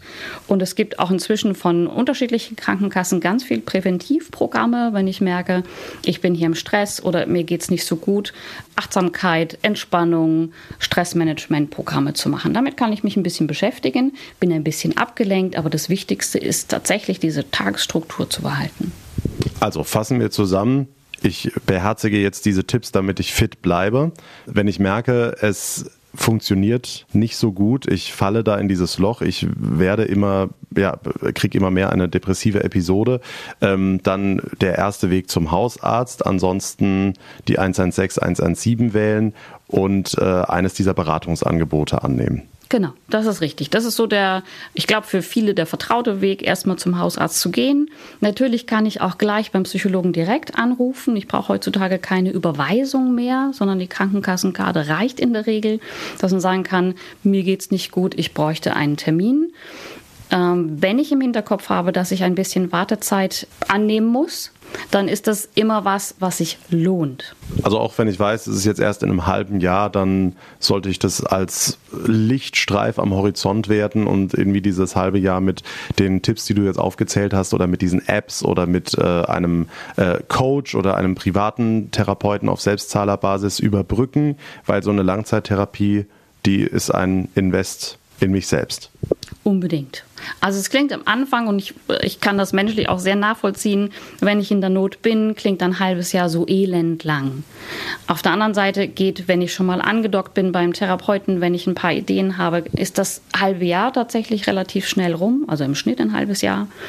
Und äh, die Krankenkassen verschreiben inzwischen auch diese digitalen Programme, die sogenannten DIGAs, wo man sagen kann, wenn ich depressiv bin, dann bekomme ich das verschrieben und kann diese Zeit ein Vierteljahr, ein halbes Jahr gut überbrücken. Und es ist eine echte gute Hilfe. Und alles, worüber wir jetzt gerade gesprochen haben, Hilfeangebote, Links, Apps, äh, die wir jetzt hier gerade angesprochen haben, findet ihr in den Show Notes verlinkt. Vielen lieben Dank, Corinna, für deine Zeit und dein äh, Fachwissen und dass du dir die Zeit heute Morgen genommen hast. Sehr gerne. Es hat mir auch wirklich Spaß gemacht.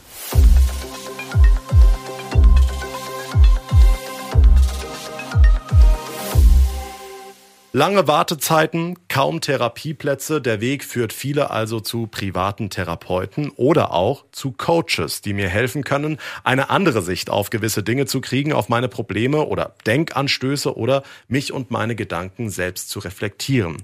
Einen etwas anderen Ansatz als den, den wir gerade von Corinna gehört haben, den verfolgt Clara Fink. Sie ist spiritueller Coach. Was das genau bedeutet, wie sie vielen, vielen Menschen hilft, die Seele gesund zu machen und das auch ohne Räucherstäbchen und Klangschalen, das erzählt sie uns jetzt. Hallo Clara. Hallo John. Clara, allgemein gefragt, wie wichtig ist die Gesundheit der Seele in deinen Augen? Also tatsächlich ähm, glaube ich, beziehungsweise ähm, denke ich, dass die Seele nicht äh, krank sein kann. Also die Seele in uns ist so ein unerschütterlicher Kern, den wir tief in uns tragen. Ähm, ob man es jetzt Seele nennt oder anders, glaube ich, ist jedem selbst überlassen. Aber es gibt diesen Teil in uns, diesen, diesen Urkern, den wir alle irgendwo spüren, suchen und in dem wir uns einfach zufrieden und friedlich fühlen. Und ich glaube, ähm, das Problem, was einfach entsteht, ist, dass wir aufhören, darauf zu hören, dass wir aufhören, wirklich dem zu vertrauen, dem zuzuhören und deswegen, ja, die Seele ist unglaublich wichtig für unsere Gesundheit, aber nicht, weil die Seele krank werden kann, sondern weil wir aufhören, wirklich so auf uns und auf unsere Seele, unseren Kern zu hören. Also würdest du sagen, der Begriff seelische Gesundheit ist eigentlich irreführend? Ein bisschen ja, ähm, finde ich schon, weil, ähm, weil es eben impliziert, dass an unserer Seele irgendetwas nicht stimmen kann oder sozusagen an uns, in uns nicht stimmen kann. Aber ich glaube, es sind die Schritte und die Entwicklungen dazwischen, die wir alle durchmachen, wenn wir auf die Welt kommen, wenn wir ja als Kinder diese Welt betreten und einfach ähm, ja mit uns verbunden sind und das spüren und dann einfach in eine Welt reinkommen, die an vielen Stellen einfach anders ist als so, wie wir es wahrnehmen, so wie wir es fühlen. Und wir versuchen uns einfach dieser Welt so ein bisschen anzupassen. Und da gibt es manchmal dann Kommunikationsschwierigkeiten, weil wir lernen, okay, andere sagen vielleicht zu uns, du darfst nicht wütend sein oder du darfst nicht traurig sein. Ja, man kennt das. Ein Junge, äh, ein Indianer kennt keinen Schmerz. Ein Junge hat nicht zu weinen. Ein Mädchen hat nicht wütend zu sein oder so. Und das sind so die Dinge, wo wir dann immer mehr lernen, okay, also ist mein Gefühl jetzt gerade nicht richtig. Okay, also stimmt es nicht, dass ich hier gerade versuche, vielleicht meine Grenzen zu setzen, für mich einzustehen. Ja, bei kleinen Kindern sieht man das auch oft. Ja, wenn man deren Grenzen überschreitet oder sie mal am Arm packt oder so, dann werden die unglaublich wütend. Ja, zu Recht irgendwo. Ne? Und das sind genau diese kleinen Feinheiten, die dazu führen, dass wir irgendwann denken, okay, wir müssen es jetzt runterschlucken, wir dürfen das jetzt nicht, unsere Wahrnehmungen sind falsch. Ähm, das, was wir fühlen, ist falsch. Und so entsteht Schritt für Schritt einfach dieser, dieser Weg, dass wir uns von dem, von unserer inneren Wahrheit, von dem, was wir in uns als unkaputtbar richtig fühlen, einfach entfernen. Heißt, wenn ich richtig verstehe, wir kommen quasi ohne jegliche Schutzmauern wie ein pures, liebendes Seelenwesen in deinen Augen auf die Welt und bauen im Laufe des Lebens immer mehr Schutzmauern auf, sodass wir immer weniger von dieser Seele mitkriegen oder immer weniger hören.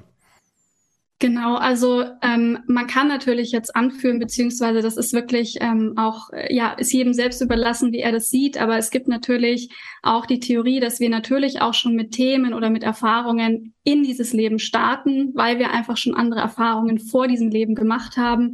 Ähm, es gibt genauso aber auch die, ähm, ja, die Seite, die sagt, okay, gehen wir jetzt einfach mal davon aus, wir kommen wirklich als unerschütterliches, äh, unversehrtes Wesen auf diese Welt.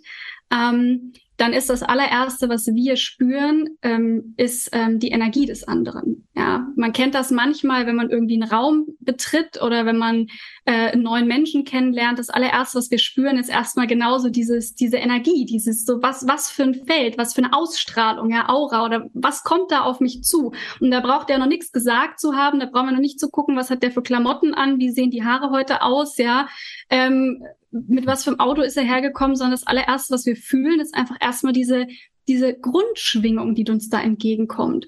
Und auf diese Art und Weise nehmen wir alle die Welt wahr, wenn wir auf die Welt kommen. Weil wir können noch nicht reden, ja. Mhm. Wir haben noch nicht irgendwie Worte für alle unsere Gefühle. Das ist ja auch dieses Ding, ja. Jedes Wort, was wir lernen, ähm, begrenzt sozusagen ja auch das, was wir fühlen, weil wir dann halt ein Wort für Liebe haben. Dann definieren wir Liebe, okay, das ist für uns jetzt Liebe. Und dann wiederholen wir dieses Wort immer wieder und dadurch wird für uns Liebe immer mehr zu einer bestimmten Sache.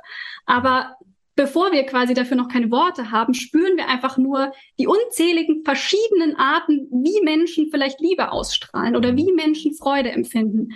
Und wir spüren halt aber auch genauso, wenn Menschen in unserem Umfeld vielleicht etwas anderes sagen und dann sich irgendwie unangenehm fühlen, weil sie vielleicht etwas anderes meinen. Also Kinder hören ja nicht auf das, was man sagt, sondern die spüren ja, was wir eigentlich meinen. Mhm. So. Und so beginnt quasi dann unsere Reise hier auf der Welt. Und, ähm, und das, was dann einfach passiert ist, dass wir als, als kleine Kinder sozusagen, ähm, haben wir etwas an uns, was wir auch dringend brauchen, nämlich ein Urvertrauen. Ja, wir müssen auf die Welt kommen und vertrauen, dass das, wo wir hinkommen, gut ist. Ja, mhm. weil anders würde jedes Leben keinen Sinn machen. Also wir müssen ja dem vertrauen, wo wir gerade sind. Und für uns natürlich die wichtigsten Bezugspersonen sind unsere Eltern oder eben die nahen Bezugspersonen. Und an denen orientieren wir uns, auch energetisch. So. Und wenn wir jetzt zum Beispiel spüren, dass unsere Eltern ihre Freude nie ausdrücken, mal ganz banal gesagt, ja, weil die sich das vielleicht schon vor Jahren verboten haben, so, dann ist unser Bestreben als Kinder, in Harmonie mit unseren Eltern zu schwingen. Wir Menschen sind unglaublich harmonische Wesen. Wir wollen immer eine Einheit bilden mit dem, was um uns rum ist. Wir wollen immer sozusagen ähm, ja diese Harmonie leben. Und wenn wir spüren, okay, der Mensch, der für mich fast wie so ein Gott ist, ja, das ist sozusagen der Mensch, der der einfach für mich sorgt, der da ist, dem ich vertraue, ähm, mit dem will ich in Harmonie schwingen. Okay, der freut sich irgendwie nie, hm, dann wird das wohl so sein. So. Und so entsteht schon, bevor wir überhaupt irgendwas erklärt bekommen, irgendwas sprechen, irgendwas äh, erzogen werden, ja, entsteht schon so eine ganz intuitive Formung unseres Energiefeldes, an die wir uns gar nicht mehr erinnern können, wenn wir dann irgendwann mal denken, aber die trotzdem passiert ist. Ne? Und genau, und da geht es nicht darum zu sagen, oh, jetzt sind äh, die Eltern blöd oder so, sondern es geht wirklich darum zu verstehen, weil das passiert ja in jedem von uns. Ne? Mhm. Es geht wirklich darum zu verstehen, es gibt einfach eine Zeit, die uns prägt, die wir gar nicht mehr so auf dem Schirm haben. Mhm denken wir ein paar Jahre weiter, dann können die Kinder irgendwann ähm, reden, können sich ausdrücken, können Sachen erklärt bekommen, werden erzogen. Das Ganze geht immer weiter, immer weiter. Diesen, diesen Tag oder diese Woche der seelischen Gesundheit gibt's ja nicht ohne Grund, nämlich, dass die Leute im Erwachsenenalter ganz oft strugglen, dass die ganz oft riesige Probleme haben. Es gibt unzählige Menschen, die äh, an Depressionen leiden. Ich habe neulich Zahlen gelesen, dass ähm, alle 57 Minuten in Deutschland sich jemand das Leben nimmt. Ähm, also Worauf führst du das zurück, wenn wir das, wenn wir diesen Gedanken jetzt weiterspinnen äh, ins Erwachsenenalter? Was passiert in uns energetisch gesehen, ähm, dass wir dann im Erwachsenenalter so wenig Lebensfreude haben, dass wir in Depressionen verfallen, dass wir Burnout kriegen, dass wir uns letztlich vielleicht sogar das Leben nehmen? Also viele Dinge. Ich glaube, das Wichtigste an der Stelle ist einfach zu sagen, es gibt äh, nie den Weg, und dann kommt das so oder das passiert und dann entwickelt sich das.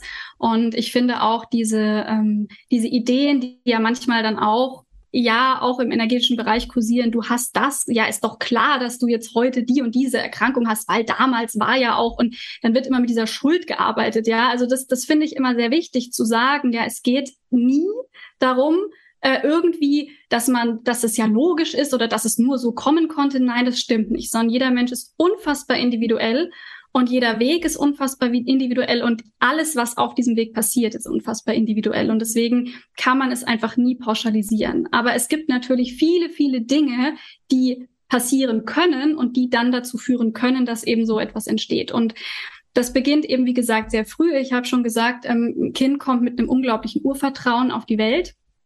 Und ähm, man kann sich das so vorstellen, ähm, unsere Energie ist wie so ein frei fließender Fluss in uns. Ja, wir sind im permanenten Austausch oder man kann es mit der Luft vergleichen. Wir atmen permanent Energie ein und atmen sie wieder aus. Wir sind in permanenter Verbindung mit unserer Umgebung, spüren, was ist da, wir nehmen das auf, wir geben das ab. Also das, das fließt einfach so.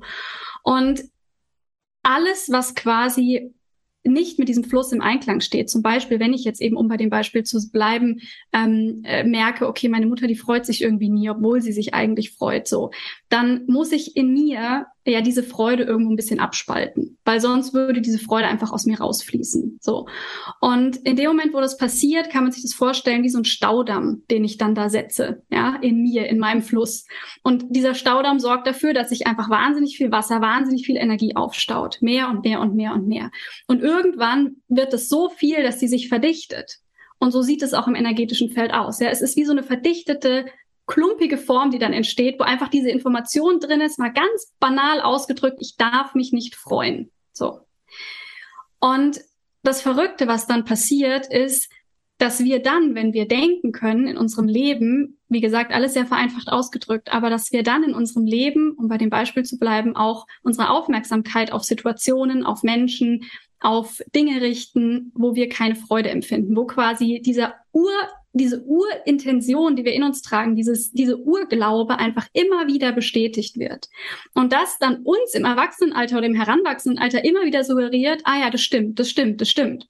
Und es ist auch unglaublich wichtig, dass das passiert, denn wir müssen ja diese Sicherheit in uns haben, dass das, so wie wir die Welt sehen, stimmt. Ja, also das ist ja für uns überlebenswichtig eigentlich. Ja, wir müssen uns darauf verlassen können, jetzt mal evolutionstechnisch betrachtet, dass wir wissen, dass dieses oder jenes Tier für uns gefährlich ist oder dass wir halt bei Rot nicht über die Straße gehen sollten. Das, das, das muss immer so sein. Da kann es nicht so sein, dass plötzlich bei Grün die Autos stehen bleiben und bei Rot fahren. So, also das ist für uns, wie gesagt, unfassbar wichtig, dass es so funktioniert.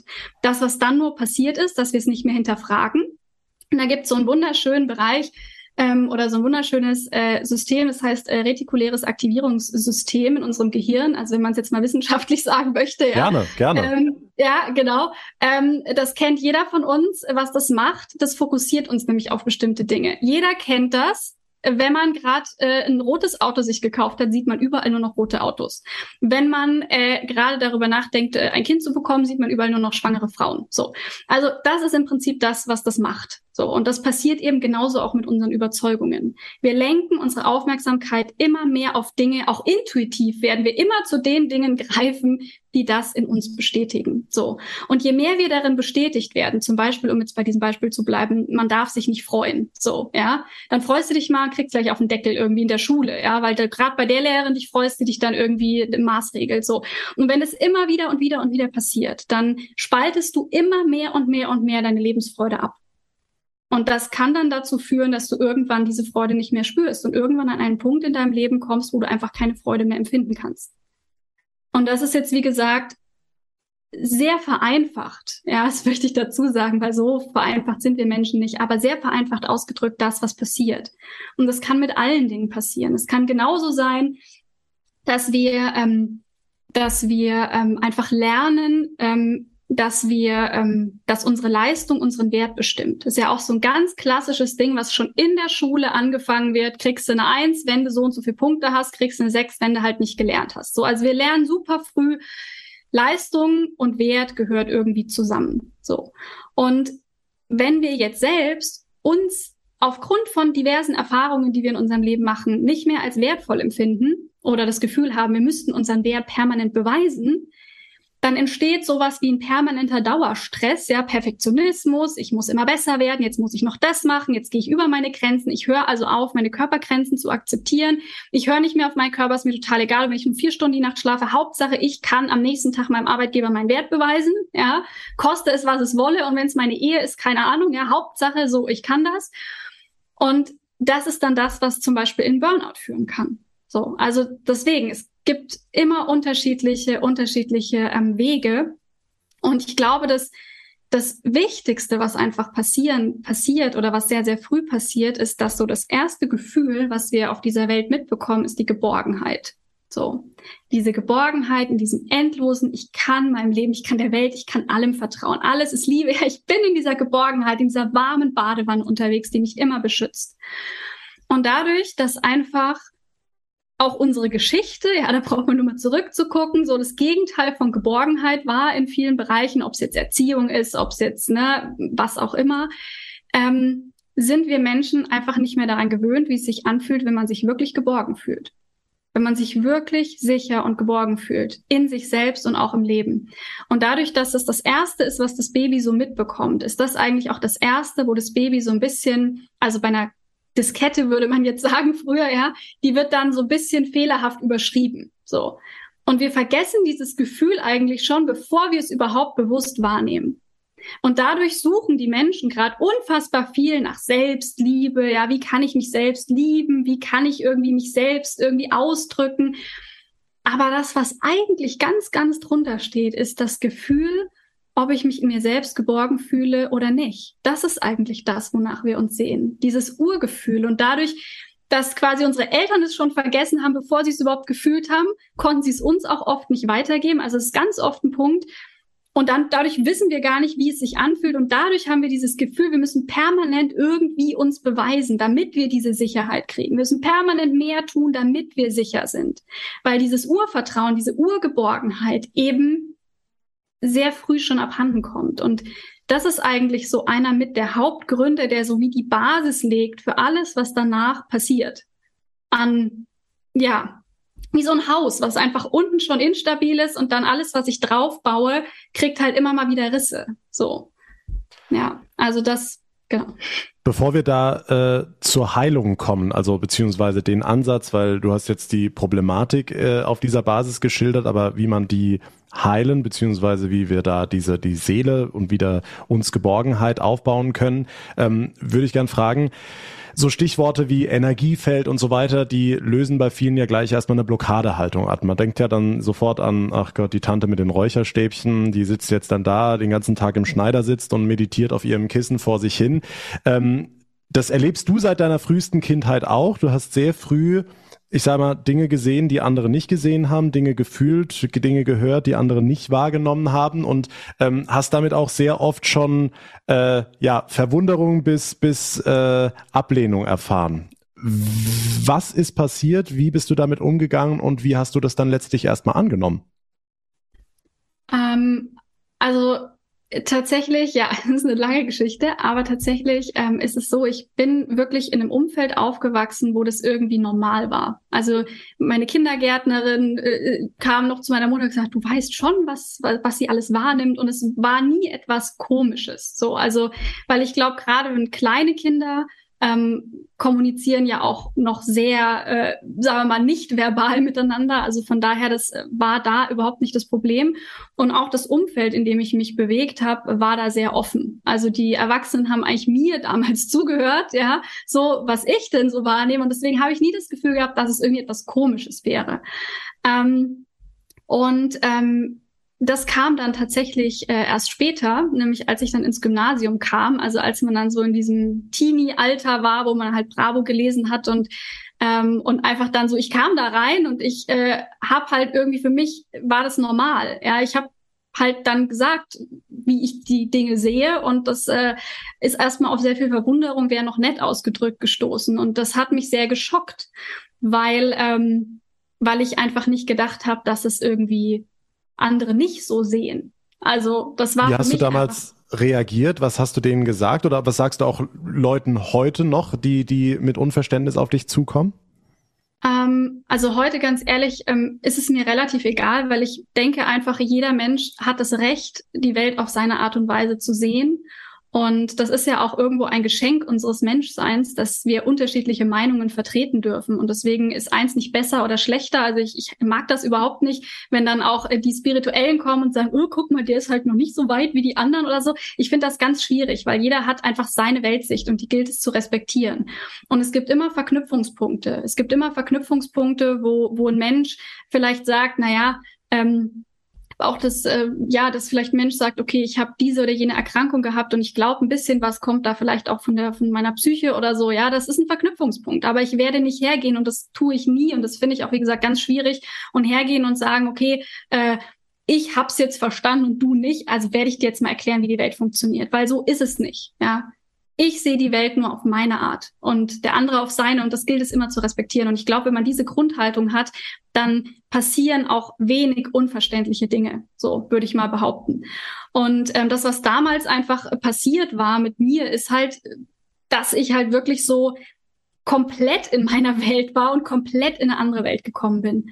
Und ist ja als Teenager-Mädchen dann natürlich umso schwieriger. Dann bist du noch mehr die genau. Außenseiterin und ja. hattest wahrscheinlich jetzt nicht so die schönste Schulzeit. Nee, also ich habe die Schule sehr oft gewechselt. Ich habe auch, auch da sehr, sehr viel Halt auch in Erwachsenen gehabt damals. Ähm, und natürlich, wenn es dann immer wieder, ich habe mich immer mehr zurückgenommen, ich habe immer weniger ausgesprochen, ähm, habe dann auch Kehlkopfentzündungen gekriegt, konnte dann teilweise gar nicht mehr sprechen. Also bei mir ist es auch voll auf den Körper geschlagen dann. Und ähm, und ich habe irgendwie so dieses Gefühl gehabt, ähm, ich muss normal werden, um in dieser Welt zu bestehen. Also ich, ich kann, ich muss das quasi wie trennen, weil das, das macht nur Schmerz. So. Und das war dann so zum Ende meiner Schulzeit hin, wo ich dann einfach alles dran gesetzt habe, normal zu werden. Ja, also einfach so komplett mich in diese Richtung zu entwickeln. Und normal werden hieß damals eben auch, also das war ja noch äh, vor über 20 Jahren, also deswegen, ähm, da wurden wir noch komisch angeguckt, weil wir irgendwie im Bioladen eingekauft haben. Mülltrennung war irgendwie auch so, hat keiner gemacht. Also wir waren jetzt nicht die krassesten Überökos, aber wir waren halt schon immer irgendwie bewusst. Ich habe nachhaltige Kleidung gekauft, so ja, habe auf die Inhaltsstoffe geachtet bei meiner Nahrung und das war halt so, hat man nicht gemacht. So, ja. Und dann habe ich halt auch gesagt, okay, dann kaufe ich mir jetzt halt auch die Designerklamotten, dann gehe ich halt jetzt auch irgendwie mir die Dosensuppen holen, wenn es halt alle so machen, weil ich will normal werden. Weil sonst war meine Überzeugung, dann kann ich einfach, werde ich nicht glücklich, weil ich dann alleine bin, weil ich einfach niemanden hab. So bis ich dann gemerkt habe, dass ich dann ziemlich gut da drin war in diesen ganzen, ja, mein Haus, mein Auto, äh, so meine nächste Party und äh, die Nächte durchtanzen und äh,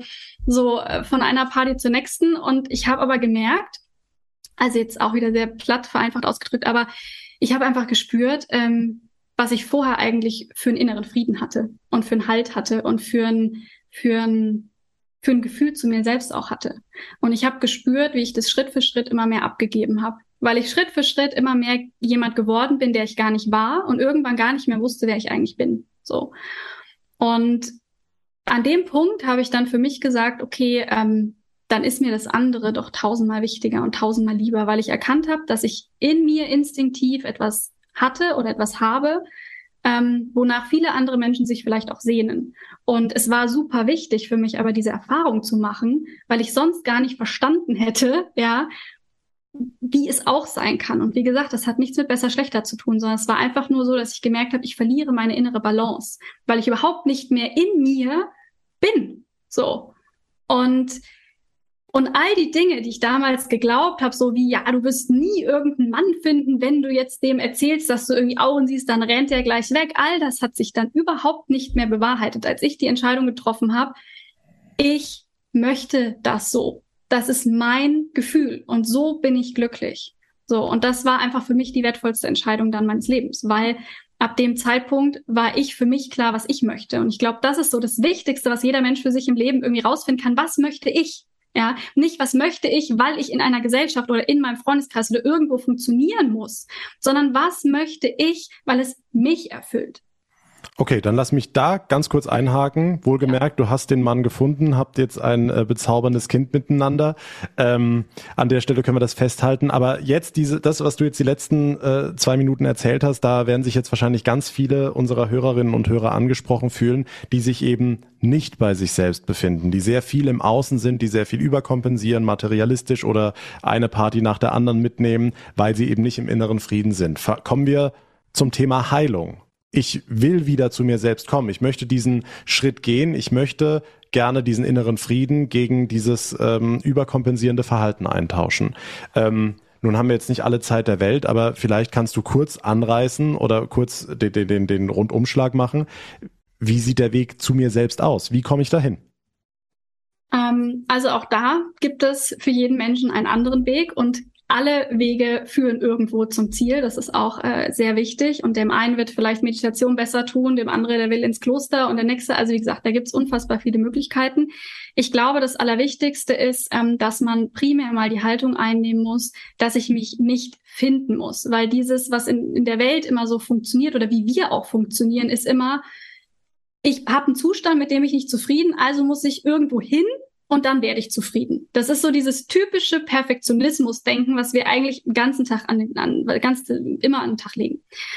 Und ich glaube, das Wichtigste, was man sich klar machen muss, ist, ähm, wenn wir versuchen, uns selbst zu finden, entfernen wir uns eigentlich von uns selbst. Weil wir immer denken, so wie ich bin, ist blöd, also muss ich jetzt irgendwo hin. Ich muss irgendwas verändern. Ich muss jetzt irgendwie hier noch was finden, dann da noch ein Retreat machen, dort noch was machen, hier noch was machen, so.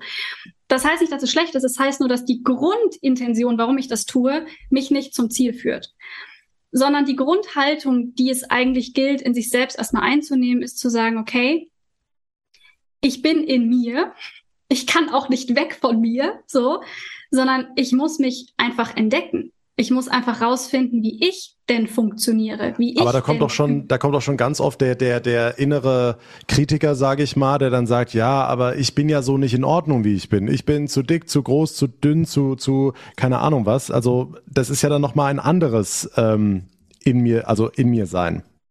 Genau. Und ähm, genau, und das ist genau der Punkt. Also ähm, es gilt erstmal darum, ähm, anzuerkennen, dass ich so bin, wie ich bin, so wie ich jetzt gerade bin. So und das ist nämlich genau dieser Punkt. Es geht nicht zu sagen, okay, ich mache jetzt total viele Partys, ich kaufe mir jetzt ein Luxusauto noch mehr. Das ist ja Kacke. Jetzt muss ich was anders machen. Sondern es geht wirklich erstmal zu sagen, okay, wie bin ich gerade und wie fühlt sich das an? So. Und dann immer weiter zu gehen mit sich selbst und zu entdecken, okay, wenn ich das so mache, wie fühlt sich's dann an? Wegzukommen von diesem, es ist immer ein Fehler, ich kann immer einen Fehler machen. Oh, jetzt habe ich einen Fehler gemacht, jetzt muss ich wieder büßen, drei Jahre und dann kann ich es nochmal versuchen, sondern dieses Kindliche, dieses Entdeckende wieder einzunehmen. So, ich möchte mich entdecken. Und dabei können natürlich unterschiedliche Dinge helfen. Und wie gesagt, für jeden Mensch ist das was anderes. Für den einen ist es ein Coach, für den nächsten ist es ein Therapeute, der, der nächste hat irgendwie einen sehr guten Partner, mit der macht es in einer Beziehung. Wieder jemand sagt, okay, ich möchte jetzt einen Meditationskurs machen. Es gibt unfassbar viele Möglichkeiten. Aber der wichtigste Schritt ist erstmal wirklich zu sagen, ich möchte mich entdecken und nicht, ich möchte mich finden, weil ich ja dann erst glücklich sein kann, wenn ich das erreicht habe. Ja, so. Und für mich jetzt in meiner Arbeit, der, der Schritt zur Heilung ist natürlich dann zu gucken, welche sozusagen Kernüberzeugungen, welche energetischen Prägungen, welche Entscheidungen habe ich sozusagen in meiner Kindheit, aber auch in, in meinem Erwachsenen, wie auch immer, habe ich getroffen aufgrund von Verletzungen, Erfahrungen, was auch immer, habe ich getroffen, die jetzt quasi in mir wirken, ohne dass ich es richtig mitbekomme und die dann auch zu lösen. Also um es bildlich auszudrücken, die äh, zusammengeknüttelte Kartoffel sozusagen wieder zu einem frei fließenden Fluss zu machen. Ne? Und dadurch ändert sich auch dann wieder meine Wahrnehmung von mir selbst. Und es braucht immer diese beiden Seiten.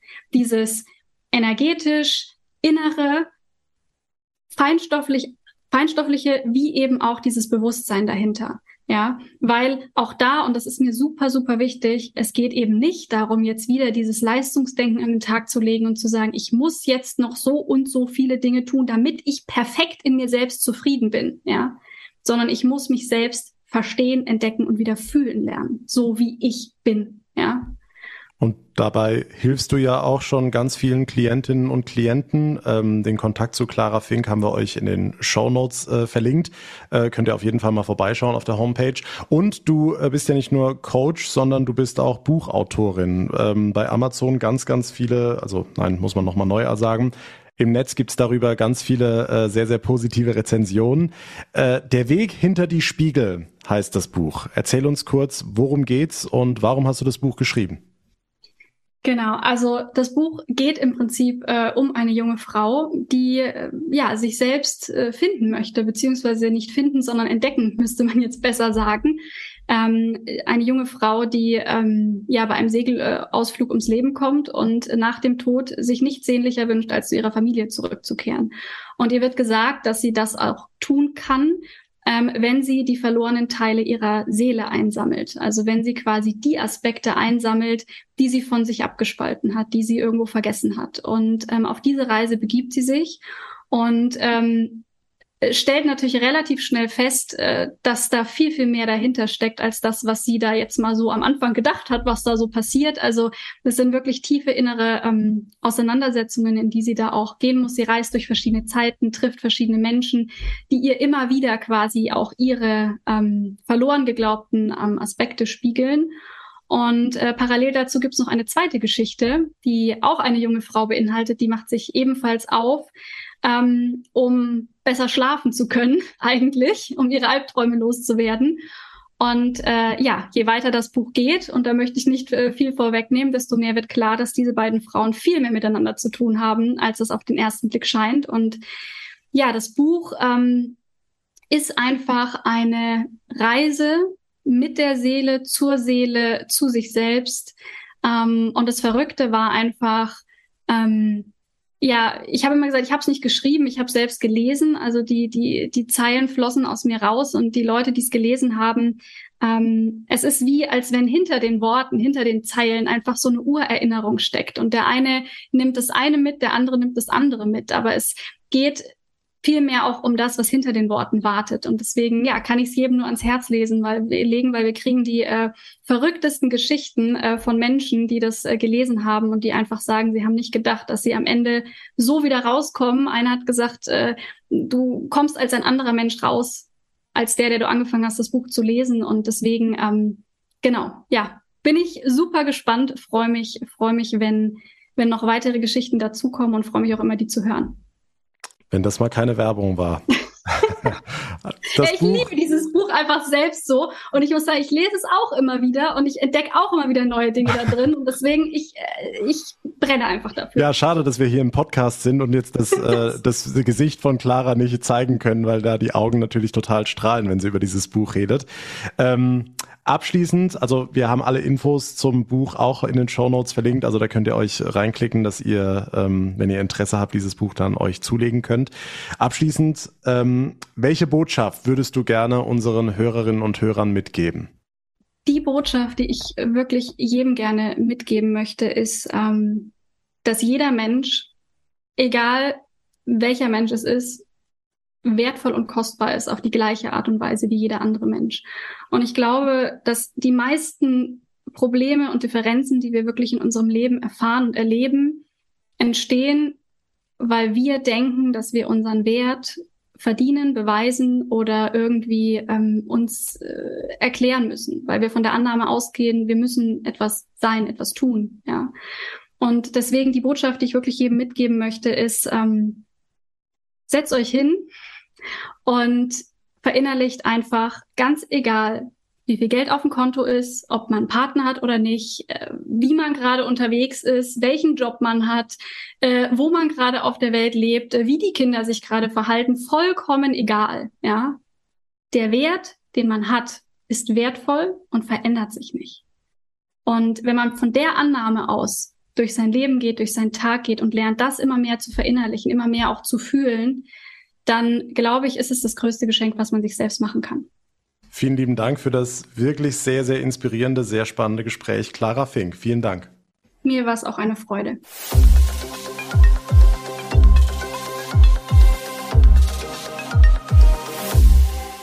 Das Podcast-Spezial zur seelischen Gesundheit. Keine Frage, gerade die letzten drei Jahre haben uns allen enorm viel abverlangt. Eine nie dagewesene Pandemie mit vielen Lockdowns, gestrichenen Freizeitaktivitäten, Angst vor einem neuen Virus, dann der Ukraine-Krieg, Inflation, Energiekrise und, und, und. Die Liste ist lang. Was uns Erwachsenen schon ganz schön zu schaffen macht, das potenziert sich um ein Vielfaches bei unseren Kindern. Eine aktuelle Studie des Uniklinikums Hamburg-Eppendorf zeigt, dass die psychischen Probleme bei Kindern und Jugendlichen seit Corona um 10 Prozent gestiegen sind. Das ist eine ganze Menge.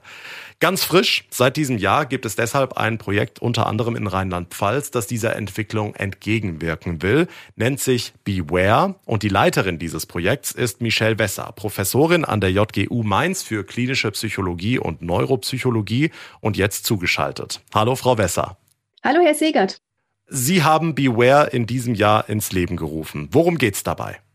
Genau, das Programm Beware ist ein Projekt, das von der Bundeszentrale für gesundheitliche Aufklärung gefördert wird mit Mitteln des ähm, gesetzlichen Krankenkassenbündnisses in Rheinland-Pfalz und dient im Grunde als ganz grobes Ziel der Förderung der mentalen Gesundheitskompetenz von Kindern und Jugendlichen, und zwar im Kontext Schule. Ähm, der Name Beware ist eigentlich ein Akronym und kommt von den drei Wörtern Bewusstsein, Aufklärung, Resilienz. Und das beschreibt es eigentlich auch ganz gut. Wir möchten mit diesem Programm ein Bewusstsein schaffen für psychische Gesundheit. Was ist psychische Gesundheit und wie können wir sie fördern und erhalten?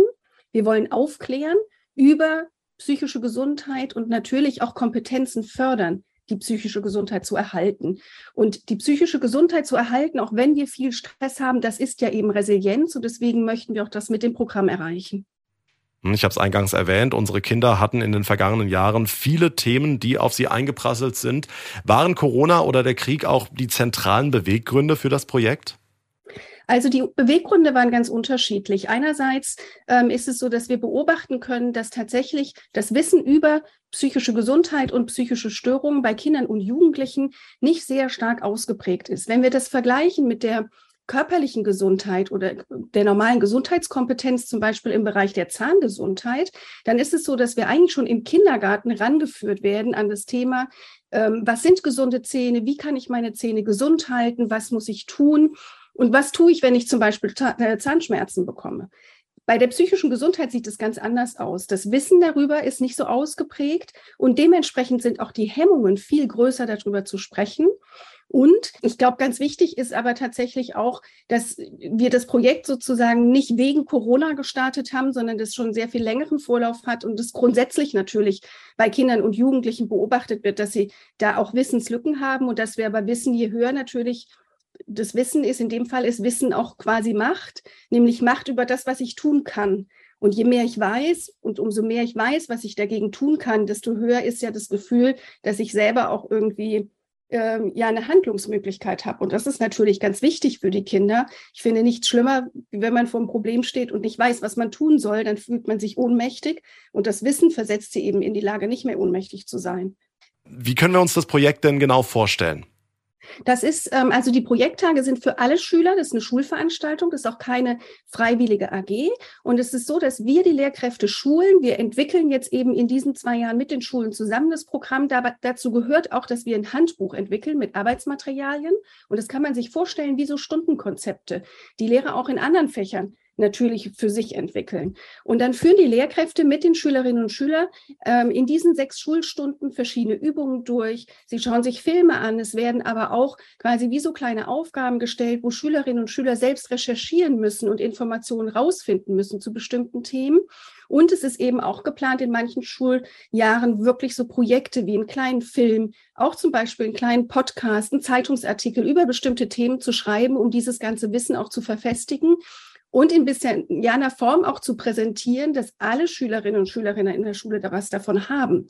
Und damit ist aber auch ein bisschen die Idee, dass natürlich durch dieses gemeinsame Arbeiten eine viel offenere Schulkultur gefördert werden kann und ein viel offeneres ja, einen offeneren Umgang mit diesem ganzen Thema psychische Gesundheit, was ja immer noch sehr tabuisiert wird, leider eine ganz, ganz tolle Sache. Jetzt besteht das Projekt seit diesem Jahr, wie gesagt. Wann wollen Sie denn mit den Programmtagen starten und haben Sie schon irgendwelche Vorabreaktionen bekommen von den Schülerinnen und Schülern oder auch von den Lehrerinnen und Lehrern? Genau, also die allererste Durchführung findet nach den Herbstferien statt und zwar am Werner-Heißenberg-Gymnasium in Bad Dürkheim. Das ist eine unserer Modellschulen, mit denen wir auch schon sehr lange zusammenarbeiten, auch schon vor dem Start des offiziellen Projektes. Und die zweite Modellschule ist die Realschule Plus von Karlowitz Realschule Plus in Weisenheim am Berg. Ähm, mit denen starten wir das Programm ähm, Ende November, Anfang Dezember. Und dann wird es mit den Kindern durchgeführt. Wir haben natürlich im Vorfeld nicht nur mit den Lehrkräften, sondern auch mit den Schülervertretungen, den Schulelternbeiräten ähm, Gespräche geführt, ähm, den Fragen gestellt, was muss das Programm beinhalten und was müssen sie wissen, dass sie sozusagen auch unvoreingenommen in das Programm reingehen können. Und da war die Resonanz sehr positiv. Und von allen Seiten ist eigentlich der Bedarf und auch die Wissbegier in diesen Themen sehr groß. Das klingt doch schon mal nach sehr guten Voraussetzungen. Und wir drücken ganz fest die Daumen, dass das Projekt gut anläuft und sagen vielen lieben Dank, Michelle Wesser, für das schöne Interview. Ja, herzlichen Dank, Herr Segert. Ich danke Ihnen, dass ich das mit Ihnen führen durfte. Und damit kommen wir langsam aber sicher zum Ende unserer heutigen picke-packe-vollen Spezialausgabe. Alle Interviewpartnerinnen, ihre Projekte, Kontaktmöglichkeiten und Infos haben wir euch in den Show Notes verlinkt. Genauso natürlich wie auch alle Anlaufstellen für Betroffene und Angehörige. Ich hoffe sehr, dass wir mit diesem Podcast viele Fragen beantworten, Verständnis wecken und Infos geben konnten. Solltet ihr noch mehr wissen wollen oder auch Rückfragen zu dem Gehörten haben, dann schreibt mir gerne jederzeit per Facebook, Instagram oder auch per Mail. Auch diese Links und Kontaktmöglichkeiten findet ihr in den Show Notes. Ich würde mich außerdem freuen, wenn ihr uns eine Bewertung hinterlassen würdet, da wo es geht und uns abonniert. Dann verpasst ihr keine Ausgabe des Podcasts mehr. Mein Name ist John Siegert. Ich bedanke mich ganz herzlich für eure Aufmerksamkeit für das wichtige Thema heute. Wir hören uns dann in der nächsten Folge wieder. Bis dahin eine gute Zeit und vor allem bleibt gesund. Der Tag in Rheinland-Pfalz, das Infomagazin, täglich auch bei RPR1. Jetzt abonnieren.